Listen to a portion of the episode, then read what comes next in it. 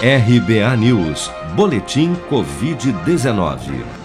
Segundo dados oficiais divulgados pelo Ministério da Saúde na noite desta quinta-feira, 4 de março, 895.742 pessoas estão internadas com Covid-19 ou em acompanhamento em todo o país. Deste total, 75.102 são novos casos que foram reportados até às 4 horas da tarde desta quinta-feira. De acordo com as secretarias estaduais de saúde, somente nas últimas 24 horas foram registrados no Brasil 1.699 novos óbitos provocados pela doença, subindo para 260.970 o total de mortos até o momento. O balanço oficial do governo aponta ainda que 10.793.732 pessoas já contraíram a Covid-19 desde o início da pandemia. O aumento de casos e internações de jovens por Covid-19 no Brasil tem preocupado principalmente nas regiões sul e sudeste do país.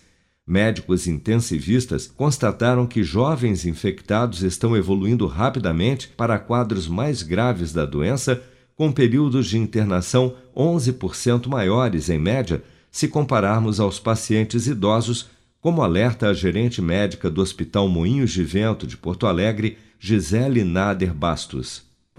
Infelizmente, eu preciso dizer que últimos, nos últimos 10 dias nós temos evidenciado um aumento crescente de pacientes jovens internando.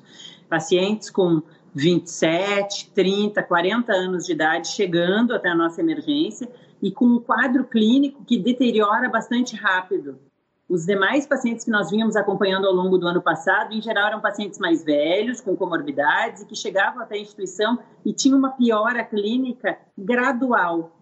Nesses casos, nós temos visto evoluções bastante preocupantes, e óbvio que isso também sobrecarrega a equipe. Além do aumento recorde do número de casos de Covid, a permanência maior de pacientes internados vem comprometendo de forma crítica o atendimento hospitalar em várias cidades, onde não há mais vagas para internação, nem mesmo nas enfermarias. Nesta quinta-feira, o Ministério Público Federal enviou uma recomendação para que o Ministério da Saúde adote medidas urgentes contra o colapso iminente das redes de saúde do país no documento, os procuradores do MP destacam que entre as 27 capitais do país, 20 já estão com taxas de ocupação de leitos de UTI Covid-19 acima dos 80%. Você está preparado para imprevistos? Em momentos de incerteza como o que estamos passando, contar com uma reserva financeira faz toda a diferença. Se puder, comece aos pouquinhos a fazer uma poupança. Você ganha tranquilidade, segurança e cuida do seu futuro. Procure a agência do Sicredi mais próxima de você e saiba mais. Sicredi, gente que coopera cresce. Com produção de Bárbara Couto, de Brasília, Flávio Carpes.